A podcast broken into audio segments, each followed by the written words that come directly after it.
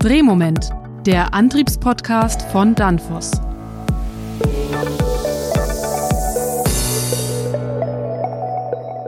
Hallo, liebe Zuhörerinnen und Zuhörer. Willkommen zu einer neuen Folge des Podcastes Drehmoment, dem Antriebspodcast von Danfoss. Wir sprechen in dieser Folge gar nicht so viel über Antriebstechnik, denn wir wollen in dieser Podcast-Folge über Plattformen, Ökosysteme und Geschäftsmodelle sprechen. Und dafür habe ich mir zwei Diskutanten eingeladen. Einmal den Professor Heiko Gebauer. Hallo, Heiko. Hallo. Und den Andreas Schmidt. Hallo, Andreas. Ja, hallo. Ähm, bevor wir starten, der, der Professor Gebauer, der Heiko, der ist an so vielen Universitäten und hat so viele Hüte auf, der hat mir vorher im Vorgespräch gesagt, das, das, das. Dann haben wir gesagt, jeder stellt sich kurz in zwei Sätzen selber vor. Also Heiko, bitte kurz machen, zwei Sätze. Was machst du alles? Ja, also so viel sind es gar nicht, nur drei Hüte. Äh, einer in der Uni St. Gallen, äh, dann in Linköping an der Universität und dann auch noch für ein Fraunhofer Zentrum in Leipzig. Und was ich einfach mache, ich begleite die Industrie beim Wandel von Produkt zu Service, zu Daten, zu Plattform. Okay. Und du, Andreas, welche Hüte hast du auf? Du hast nur einen auf. Ja, ich habe nur einen. Äh, bei mir reicht es nur für einen Hut, aber letztendlich bin ich im Unternehmen, im, im Unternehmen Danfoss, verantwortlich im Geschäftsbereich der Antriebstechnik äh, für die strategische äh, Geschäftsentwicklung. Okay, also strategische Geschäftsentwicklung in Zentraleuropa ist richtig, oder? Ja, ähm, und äh, hier schauen wir uns natürlich auch solche Entwicklungen am Markt wie die Digitalisierung an und welche Effekte die äh, auf uns haben. Okay, Digitalisierung, das große Buzzword, äh, das überall rumschwebt. Ähm, lass uns mal, bevor wir jetzt in dieses ganze Thema Plattform-Ökosystem eintreten, lass uns mal ein bisschen, dafür haben wir einen Professor auch da, den Heiko, ein bisschen Definitionsarbeit machen sozusagen. Ähm, Heiko, was ist Ökosystem und Plattform? Das gleiche oder kann man es abgrenzen? Wie würdest du es definieren? Also man kann es abgrenzen, ist nicht das Gleiche. Also Plattform, ähm, was man damit assoziiert, sind oft Marktplätze am Anfang, äh, was man typischerweise mit Amazon, Zalando äh, so ein bisschen äh, in Zusammenhang bringt. Äh, man sieht aber auch typische Transaktionsplattformen wie eine Uber, äh, die sozusagen Fahren einfach anbieten oder von A nach B kommen. Oder man hat ähm, Industrieplattformen, Richtung Internet der Dinge.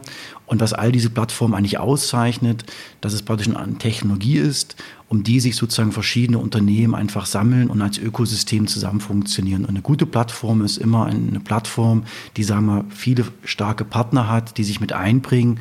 Sozusagen das Ökosystem wird zum Erfolgsfaktor für Plattformen. Okay, also es bedingt sich gegenseitig, würdest du sagen? Ja. Und muss ich als Plattformbetreiber zusehen, dass ich erst ein Ökosystem baue oder erst eine Plattform, dann ein Ökosystem? Ich glaube, es ist wichtig, dass man erstmal weiß, wozu die Plattform dient, was die eigene Position auf der Plattform ist. Und erst wenn man diese Klarheit hat, dann hat man eine gute Ansprache gegenüber den möglichen Partnern. Und ich brauche diese Klarheit äh, der eigenen Plattformstrategie, bevor ich ins Ökosystem gehe. Andreas, jetzt haben wir Definitionsarbeit ein bisschen mal. Seid ihr bei Danfoss auf irgendwelchen Plattformen dabei oder habt ihr ein Ökosystem oder ähm, wie sieht das aus bei Danfoss? Das ist schon mal eine sehr große Frage und es ist so, dass wir durchaus Plattformen haben, Plattformen, die wir anbieten. Das heißt, das sind proprietäre Plattformen, äh, die wir anbieten und ich denke, in der Zukunft wird es so sein, dass wir uns Gedanken machen müssen, dass wir uns in, mit unseren Infrastruktur, mit unseren Plattformen eine andere Plattform integrieren und gleichzeitig, dass wir uns Gedanken machen, wie wir innerhalb dieses Ökosystems. Und für mich ist auch nochmal wichtig zu sagen, das Ökosystem müssen wir aus der Aufgabe heraus definieren. Das heißt, welche Aufgabe oder welches Problem löse ich? Ähm, das heißt, wir müssen dann auch verstehen, welche Position nehmen wir in diesem Ökosystem ein. Und das muss nicht eine einzelne Position sein, sondern das können durchaus mehrere Positionen sein, die man in diesem Ökosystem einnimmt. Ist der, ist der Andreas jetzt schon zu spät dran, wenn er sagt, ja, wir haben zwar schon ein bisschen was, aber ein Ökosystem hat er noch nicht? Äh, Heiko, was meinst du? ich glaube, nicht zu spät dran, definitiv nicht. Aber man hat natürlich genau die Grundidee, dass man sagt, was ist eigentlich das Ziel? Das ist ja, die Plattform ist ja kein Selbstzweck, sondern man muss verstehen, ähm, im Sinne von, was kann da für meinen Kunden die Plattform eigentlich besser machen? Das ist so das Erste.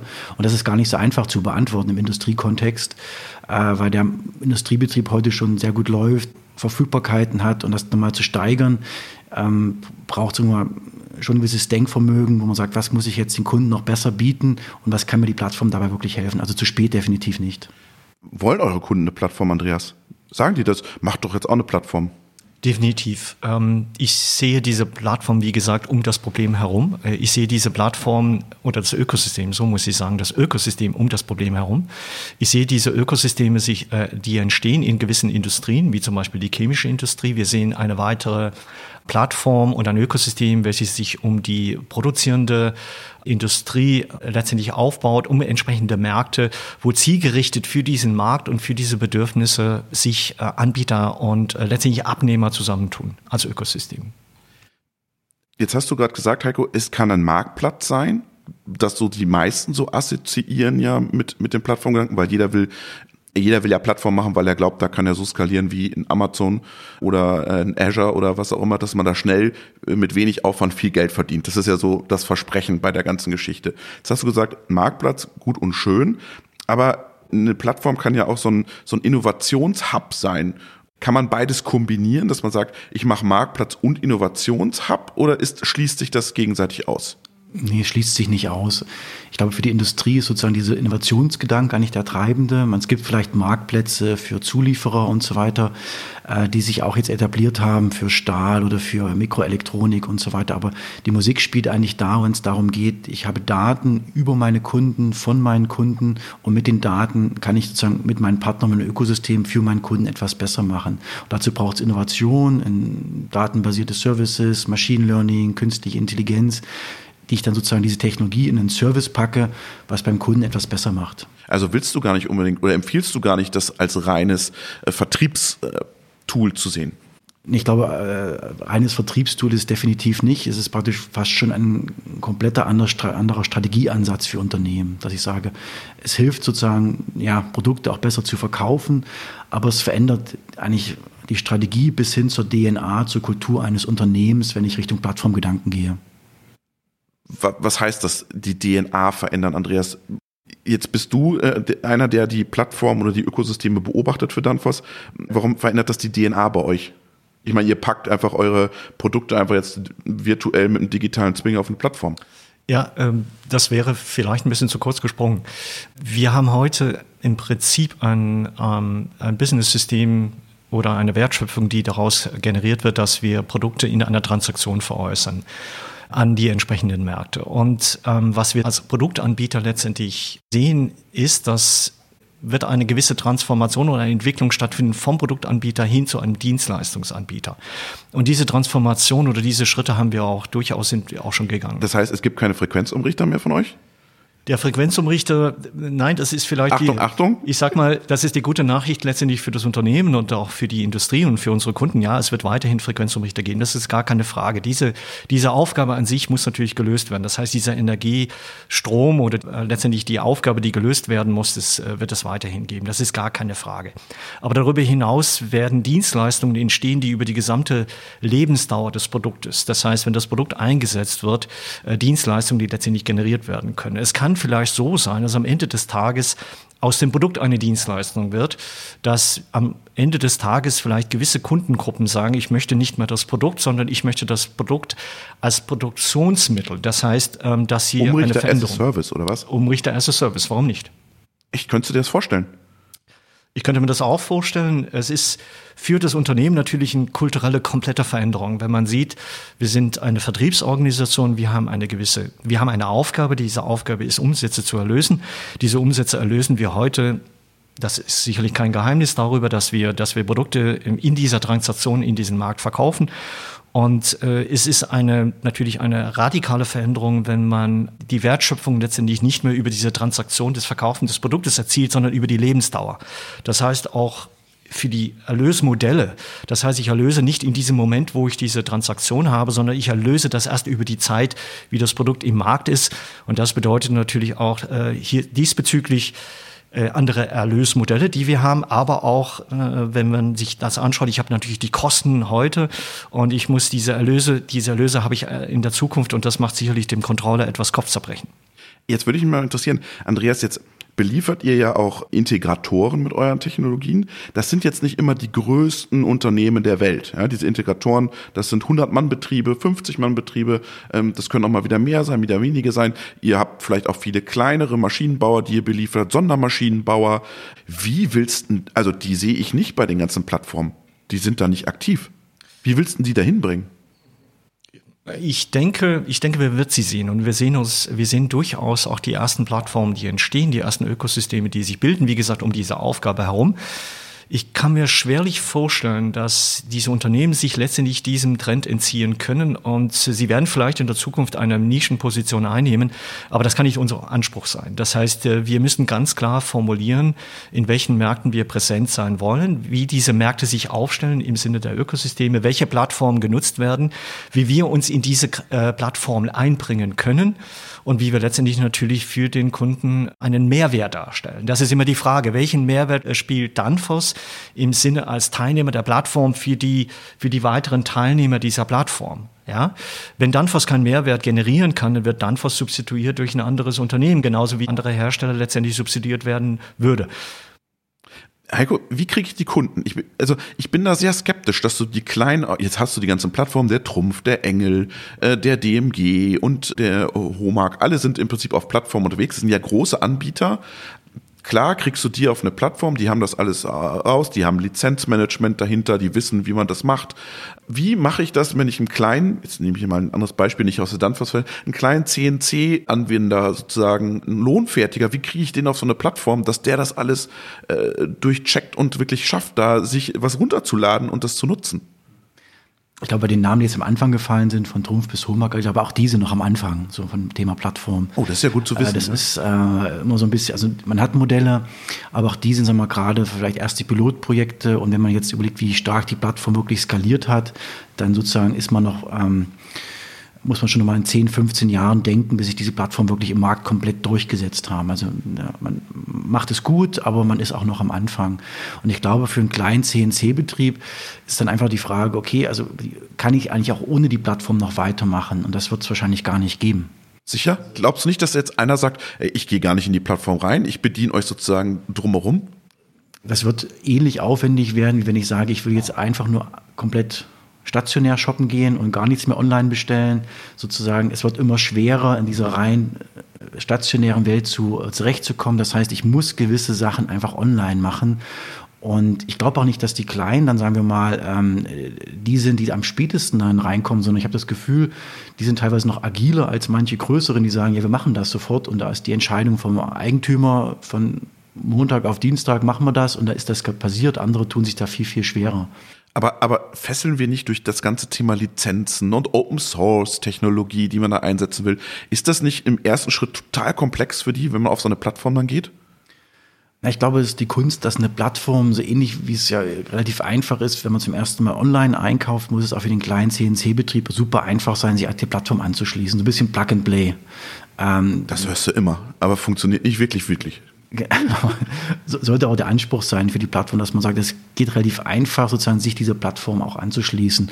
Und äh, die Kunst von so einer Plattform ist ja am Anfang, relativ viele Teilnehmer zu bekommen. Das heißt, ich muss diesen, äh, das so einfach wie möglich zu gestalten. Und die Plattform wird sich durchsetzen, die dieses Momentum der Einfachheit einfach anhat. Ja. Siehst du da schon jemanden oder hast du gesagt, das ist alles noch zu kompliziert? Würde jetzt keinen nennen, der sozusagen, ähm, aber ich, ich, glaube, alle sind dabei, das zu verstehen, dass es einfach sein muss. Und wenn man so von Siemens Mainz für AWB Ability, äh, Schneider EcoStructure so spricht, sind die schon sag mal, ähnlich oder eine GE Predix und so weiter. Und alle merken, okay, es ist ein Trend, wir müssen sozusagen größer werden. Es wird auch eine Zukunft geben, nicht eine dieser Plattformen wird sich durchsetzen, es wird alle diese Plattformen gleichzeitig geben und der Kunde oder der CNC-Betrieb wird dann sagen, ich mache bei allen Plattformen auch mit. Ich will nicht nur bei der einen sein. Der Kunde sagt, ich möchte, dass meine Produkte auf allen Plattformen verfügbar sind. Also es wird sozusagen nicht eine, eine, eine Plattform geben, die alles dominiert in der Industrie, sondern ich habe ein, ein Universum aus multi, äh, multiplen Plattformen. Der, der Heiko hat gerade gesagt, es muss einfach sein. Und ich, ich sehe das immer so wie, es wird ja auch immer wieder, das gibt es dann einen App Store. Und ich, wenn ich mir eine App runterlade, die ist zertifiziert von Apple. Das heißt, wenn ich mir das runterlade, funktioniert das Ding. Ja? Das haben wir jetzt mit der Industrie. Software-Applikation ist ein bisschen schwieriger, weil das ganze Software-Integration, davor schrecken viele zurück. Wie schafft man das als Danfoss, das dann wirklich so einfach Plug and Play dem Kunden zur Verfügung zu stellen? Was müsst ihr da noch tun? Was müsst ihr lernen? Gut, vielleicht muss man etwas auf die, äh, sage ich mal, auf das Produkt an sich, was wir vertreiben, ein bisschen näher eingehen. Dieses Produkt besteht im Prinzip, kann man sagen, aus zwei verschiedenen Elementen. Wir haben einmal diese Hardware, über diese Energieströme letztendlich fließen und dann haben wir die Software, die oben drauf gesetzt wird historisch oder wie das so, wie das im Moment ist, ist die Hardware und die Software letztendlich eine entsprechende Komponente, die auch physisch gesehen an einem Ort letztendlich ist. Das heißt, die Software läuft letztendlich auf dieser Hardware. Das ich gehe mal ein Stück weit jetzt mal weg von dieser Plattform. Es ist sehr stark jetzt auf diese Plattform fokussiert. Das heißt, erstmal von der Technologie, und das sind wir bei der Digitalisierung, gibt es diese Möglichkeiten in der Zukunft. Das, mu das muss räumlich nicht an einem Ort sein. Das heißt, wir haben einfach die technologischen Möglichkeiten, äh, dass wir letztendlich die Software und die Hardware voneinander trennen. Und das ist etwas, wo wir uns darüber Gedanken machen müssen. Gleichzeitig können wir uns vorstellen, dass man eine Schnittstelle definiert, die man als Standard herannimmt und sagt, auf dieser Schnittstelle kann letztendlich frei programmiert werden. Und das ist das, was wir heute auch schon anbieten, diese freie Programmierbarkeit auf dieser Schnittstelle. Und damit hat man auch wiederum einen attraktiven Markt letztendlich aufgemacht für die Softwareentwickler, die entsprechende Applikationen draufsetzen können. Natürlich auch der OEM, im Besonderen der OEM, der dort seine sage ich mal, Differenzierung auf dem Gerät, auf diesem standardisierten Gerät letztendlich programmieren kann. Jetzt musst du mir das Geschäftsmodell erklären, Andreas. Du sagst, ich mache das offen, da können alle drauf programmieren. Dann sagen die, naja, ich kaufe mir hier die Hardware von, von Danfoss äh, und dann bauen wir uns unsere eigenen Systeme da drauf. Wir brauchen gar nicht mehr die Software von Danfoss.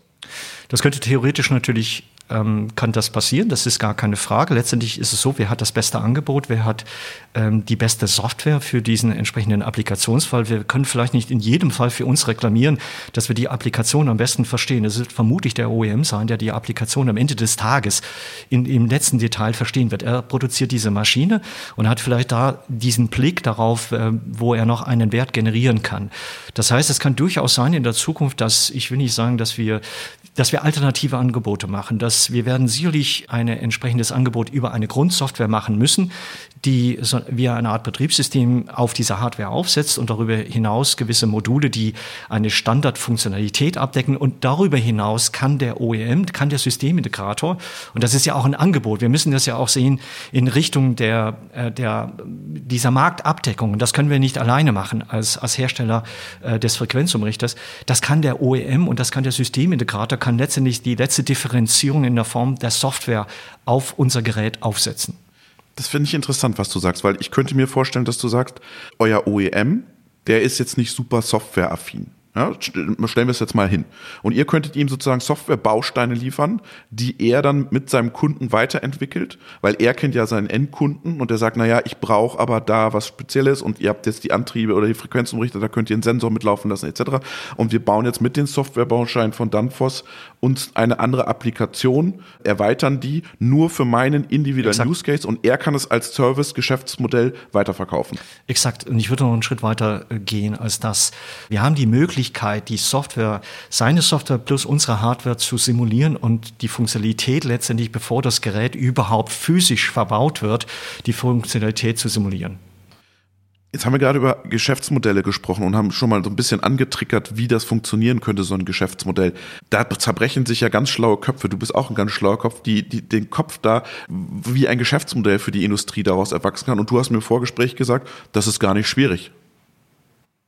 Ich glaube, es ist gar nicht schwierig, auf das richtige Modell erstmal zu kommen, weil da gibt es nicht so viele Optionen. Also ich verkaufe die Hardware, ich mache die Software inklusive, so ein Hardware-Plus-Modell, oder ich mache die Software as a Service oder über eine Subscription, über ein Abo-Modell für die Software und ich lasse mich pro Leistung zu bezahlen. Ich glaube, es gibt dann wahrscheinlich fünf oder sechs Varianten und die kann man unterschiedlich spielen. Was man aber merkt, ist, ein Unternehmen wird wahrscheinlich nicht mit einer von diesen Sachen sozusagen zurechtkommen, sondern ich muss wahrscheinlich zwei, drei, maximal vielleicht vier von diesen Sachen gleichzeitig machen. Das macht es kompliziert kompliziert. Wenn ich sozusagen ein Unternehmen habe, was früher ein Geschäftsmodell hatte, transaktionsorientiert Produkte zu verkaufen, hat es sozusagen zukünftig auf einmal drei, vier Geschäftsmodelle, Software als Subscription, Hardware wird noch verkauft, ich lasse mich über Service Level Agreements bezahlen. Und wie kriege ich jetzt diese verschiedenen Modelle unter einem Hut, ohne dass es mein Unternehmen, mein Vertrieb, meine gesamte Organisation, meine Mitarbeiter zerreißt? Also Open Source hast du noch vergessen. Du könntest auch ein Open Source Produkt ja, anbieten und dann noch, ja. ein Lizenzierungsgeschäft ja. daraus machen. Äh, Andreas, habt ihr die Mitarbeiter dafür bei Danfoss, die sowas können? Äh, wie viel sucht ihr gerade? Wie kann man sich bei dir bewerben? Äh, was verändert sich da bei euch? Oh, äh, das sind mehrere Fragen. Ich würde sagen, nein, wir haben diese Mitarbeiter noch nicht in diesem Umfang, wie wir das in der Zukunft brauchen werden. Wir haben Mitarbeiter, die sehr erfolgreich, sehr erfolgreich das Geschäftsmodell, was, was eben erklärt worden ist, diese Transaktion, sehr erfolgreich ähm, in den Markt eingeführt haben und sehr erfolgreich umsetzen. Das ist keine Frage. Was wir merken, und das ist, was eben angesprochen worden ist, eine, eine Komplexität oder, oder eine Herausforderung für die Organisation, dass man die Mitarbeiter ne-, mitnehmen muss in diese neue Geschäftsmodelle. Heißt weniger Vertriebler, oder? Nein, nein, äh, ich, das wäre zu kurz gesprungen zu sagen, vielleicht brauchen wir sogar mehr Vertriebler in der Zukunft, aber wir werden eine Diversität von diesen Vertrieblern haben. Wir werden diese Vertriebler haben, die sich auf die Transaktionen hin konzentrieren. Wir werden Vertriebler haben, die sich auf diese Geschäftsmodelle, die mehr als Produkt als ein Service äh, konzentrieren werden. Wir werden welche sein, die zwischen diesen zwei hin und her wandern. Das ist definitiv eine, eine Herausforderung für das Unternehmen. Ähm, das ist keine Frage. Es besteht auch eine gewisse Gefahr, dass man das Unternehmen quasi virtuell aufspaltet in, in verschiedene Stränge. Und ich glaube, man muss es vom, vom Endkunden her sehen, man muss es vielleicht auch ein Stück weit in die Zukunft hineindenken. Und man muss sehen, wie werde ich in der Zukunft verkaufen, wie wird der Kunde, was, was möchte der Kunde von uns? Möchte er weiterhin ein Produkt beziehen? Möchte er ein Produkt mit Dienstleistung beziehen? Möchte er eine Dienstleistung beziehen, um entsprechend die richtigen Angebote zu machen? Und das heißt, der Vertrieb muss sich dahin entwickeln. Das ist keine Frage. Und das bedeutet von hier und jetzt sich dorthin zu entwickeln, wie die Zukunft ausschaut. Und das ist keine leichte, das ist keine leichte Aufgabe. Und du, du unterstützt Unternehmen dabei, diesen Weg zu gehen. Was sind da die größten Probleme? Genau, also wir begleiten und unterstützen Unternehmen. Ich glaube, Vertrieb ist schon mal, wie setze ich den Vertrieb auf? Wie implementiert man jetzt so ein Geschäftsmodell? Oder jetzt ein Punkt, den wir auch sehen, es ist richtig, dass man sich auf den Kunden ausrichtet. Also ich sage, was ist eigentlich der Kunde bereit zu zahlen für gewisse digitale Services, für Subscription-Modelle? Und auf der anderen Seite hat ein Unternehmen, was jetzt in diesem digitalen Umfeld arbeitet, aber noch einen zweiten wichtigen Kunden, das sind die Eigentümer und Kapitalgeber. Und da sind zum Beispiel, dass man überhaupt mal ein eigenes Plattformmodell hat, dass ich sage, ich mache wiederkehrende Umsätze, dass ich sage, wir machen digitale Services, sind einfach mal Indikatoren für den Kapitalgeber und Unternehmen einfach noch mehr zu bewerten. Und wenn ich mit Unternehmen konkurriere, die sozusagen Marktwerte von äh, unglaublichen Milliarden Dollar haben und über deren Marktwert einfach eine gewisse Marktmacht da ist, muss ich auch als Industrieunternehmen Gedanken machen, wie schaffe ich jetzt vielleicht auch einen eigenen Marktwert, der einfach zeigt, guckt mal, lieber Kapitalgeber, wir sind so aufgestellt, dass wir zukunftssicher sind. Und ein Marktwert ist ja eine Wette für die Zukunft. Und ich glaube, auch das muss man überlegen, was sind denn die Signale in den Kapitalmarkt, die man auch sendet, also den Kunden gegenüber, als auch zum Beispiel in den Kapitalmarkt rein. Jetzt hört der Andreas mal weg, aber der Traum vom Andreas ist ja im Prinzip so ein Netflix-Abo, das erst 7,99 kostet und dann machen sie am nächsten Jahr 12,99 und keiner merkt's und alle sagen, oh, will ich weiterschauen und dann kostet es 15,99 und dann 16, 17, 18. Das ist, das ist die Idee, oder? Genau, also wiederkehrende Umsätze budgetierbar ist, glaube ich, ein wichtiger Punkt. Ich glaube, man kann den Preis, sagen wir mal, nicht erhöhen ohne Zusatzfeatures. Und das ist aber gerade das Spannende, dass ich einfach dann lerne mit dem Kunden, was braucht er eigentlich, was sind Features, die ich zusätzlich bieten kann. Ich habe Einblick in seine Produktnutzung. Ich kann vielleicht aber auch gewisse Features wieder abschalten. Das heißt, man macht praktisch immer wieder äh, Wert dazu und gibt einen realistischen, realistischen Preis dafür ab. Das heißt aber nicht, dass die Kunden irgendwo in einer Abo-Falle hängen bleiben sollten. Aber es ist, hat gewisse äh, Vorteile, gerade auch nochmal für den Vertrieb, weil im Abo-Modell starte ich mein Jahr mit bestehenden Kunden, die einfach ihr Abo verlängern müssen, während ich zum Beispiel transaktionsorientiert erstmal jedes Jahr bei Null starte und versuche noch mehr Hardware zu verkaufen oder Services oder Software. Was findest du besser? Abo-Modell oder äh, Transaktion? Es ist keine Entscheidung, die ich äh, zu fällen habe. Das ist die Entscheidung, ah, die der Markt zum Glück bin ich raus. Zum Glück bin ich da, äh, zum Glück bin ich da komplett raus. Ich denke, es ist für uns wichtig zu verstehen, wo unsere Märkte hin tendieren, ähm, welche Präferenzen die haben, warum sie diese Präferenzen haben.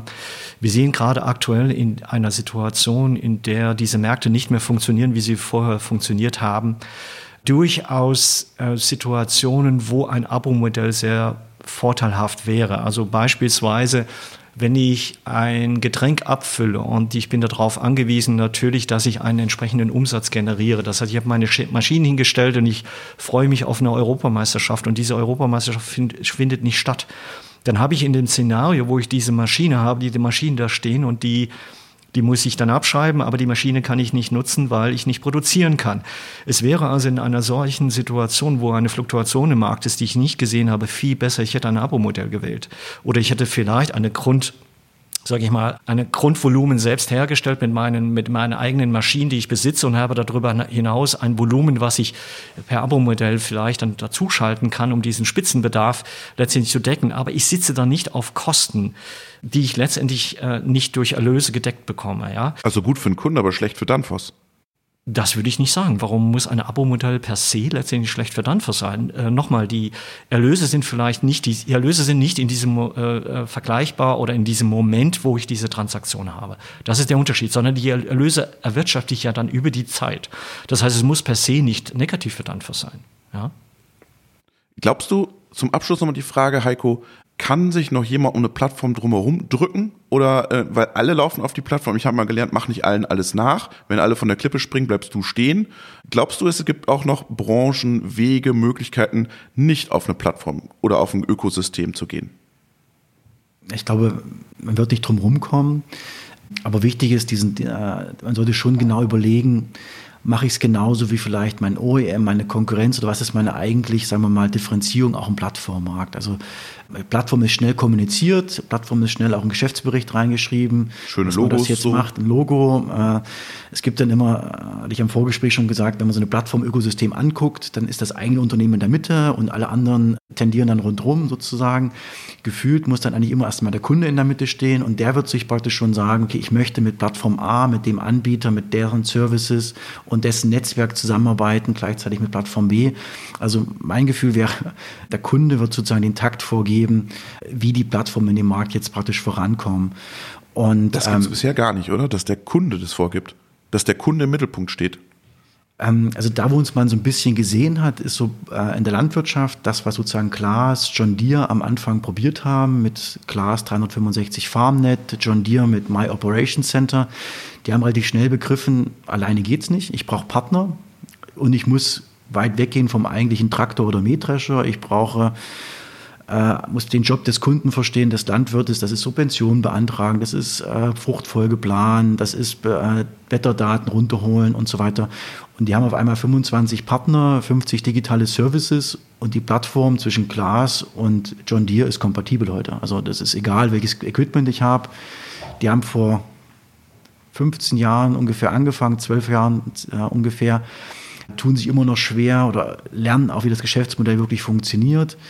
Monetarisierung äh, immer noch ein offener Punkt, machen Umsätze.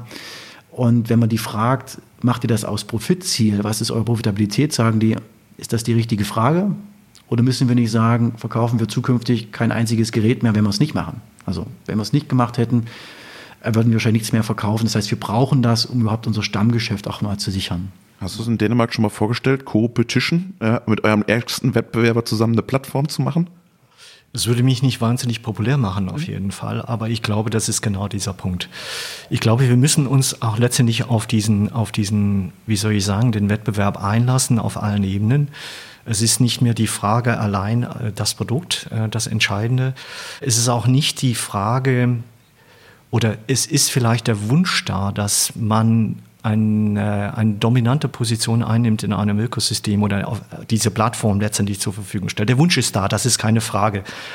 Ich denke aber am Ende des Tages ist es der Endkunde, der entscheidet und der wird sich für das Ökosystem entscheiden, das für ihn am attraktivsten ist. Und diese Attraktivität entsteht dadurch, dass ein Wettbewerb auch auf dieser Plattform stattfindet, dass es Alternativen gibt. Und ja, es ist, äh, man würde sich natürlich gerne in einer Situation befinden, wo man der einzige Anbieter ist, aber nein, das ist nun mal nicht die Realität. Das heißt, wir müssen uns diesen Aufgaben stellen. Ähm, ich würde sogar so weit gehen, wenn ich jetzt ein, äh, quasi ein Ökosystem aufbaue, dass ich weitere Wettbewerber mit einladen würde. ist Es wahrscheinlich besser, weil am Ende des Tages werden parallel dazu Ökosysteme aufgebaut und Plattformen aufgebaut. Wenn diese Plattformen einfach das attraktivere Modell für den Endkunden sind, dann wird der Endkunde diese Plattform wählen. Ja, das heißt, ich bin gut beraten, letztendlich dort auch, ähm, sage ich mal, das attraktivste Angebot zu machen. Und das bedeutet natürlich auch, dass ich Wettbewerb zulasse oder bewusst nicht versuche zu verhindern. Das, das, dann kommen wir schon so ein bisschen in Wettbewerbskontrolle rein bei dem ganzen Thema. Ne? Wenn wir die Wettbewerber in Plattformen zusammenschließen, ähm, da sind wir ganz schnell bei einem Legal-Thema auch, oder Heiko? Oder wie bewertest du das? Ja, definitiv Legal-Themen, regulatorisch. Was man natürlich auch schon sieht, ist eine extrem starke Marktkonzentration mit der Infrastruktur. Wenn man sich die Marktanteile von äh, Amazon Web Services, Microsoft Azure einfach anguckt. Da spricht keiner mehr drüber, oder? Ähm, Infrastruktur. Das ist gesetzt das irgendwie. Ist, ist gesetzt und das sind auch die, die an diesem Ökosystem, würde ich mal sagen, bisher noch die attraktivsten Margen rausziehen oder relativ, sagen wir mal, eine, eine klare Position haben, weil man auch nur auf, auf wenige Anbieter wirklich zugreifen kann. Das sind Hyperscaler, sozusagen, die haben begriffen, wie sie das machen können, haben die finanziellen Ressourcen. Und für die deutsche Industrie ist jetzt die Frage, wenn das die Infrastruktur ist, was ist unsere Wertschöpfung obendrauf? Und kommen die, diese Plattformen, die jetzt nicht von den Vertikalen kommen, die horizontal in allen Verticals eigentlich drin sind, sind die, die über die, diese horizontale Schiene ganz schnell lernen und auch diese Condition Monitoring, Predictive Maintenance, digitalen Zwilling gleich alle mitmachen? Oder schaffen wir es in den Verticals, unsere Domäne so zu verteidigen, dass sozusagen deren Weg nach oben äh, erschwert wird? Ganz kurz, der, der Bernd Groß von der Software AG, der sagt immer, das ist eine Spider-Economy mit den großen Hyperscalern. Die sitzen wie eine Spinne im Netz und spüren an dem Netz außen immer ganz genau, wenn sich was bewegt und adaptieren dann schnell ein Produkt dazu und haben, bieten das dann auch auf ihrer Plattform sofort an. Meinst du das? Genau, dass sie über diese Verticals einfach, wo sie überall drin sind, sehr, sehr schnell lernen können und ähm, und viel Geld haben, was zu kaufen auch.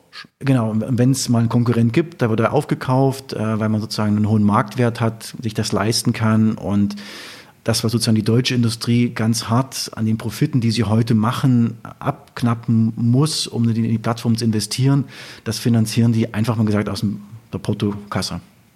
Du wolltest noch was ergänzen, Andreas? Ja, ich wollte ein bisschen einhaken oder ich wollte beziehungsweise noch was zu der Domäne sagen. Ich glaube, das ist sehr wichtig.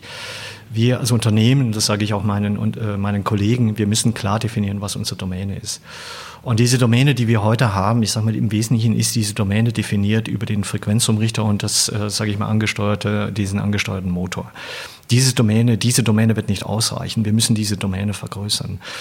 Und ähm, wir müssen gegenüber diesen Plattformen oder Plattformanbieter, denke ich, ähm, können wir definitiv etwas entgegenstellen. Und das ist das Wissen über diese Applikation, das Wissen über diese Produkte.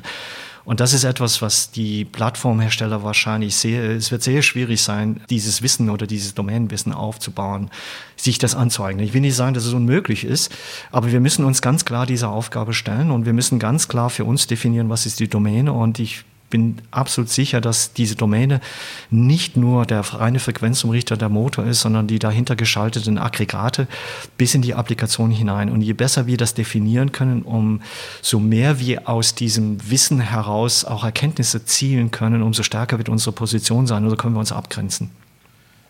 Meine letzte Frage an dich, Andreas. Wann lade ich mir die erste App von Danfoss in der Plattform runter? Sag mir mal einen Zeithorizont. Das kannst du heute schon tun. Das oh. ist, ja, und Heiko, wann sehen wir die erste wirklich funktionsfähige Industrieplattform? Wie du sie dir vorstellst, im Idealfall. Ich sie mir vorstelle. Ich, also man sieht sie teilweise heute schon, wo ich sage, es gibt gewisse Applikationen, die einfach schon laufen. Und wenn ich sozusagen mal angucke, wenn wir Unternehmen, deren Zeithorizont ist so 2025, sozusagen, wo man sagt, okay, bis dato müssen wir es spätestens 2025. Vielen Dank, Professor Heiko Geber und Andreas Schmidt von Danfoss. Gerne. Gerne.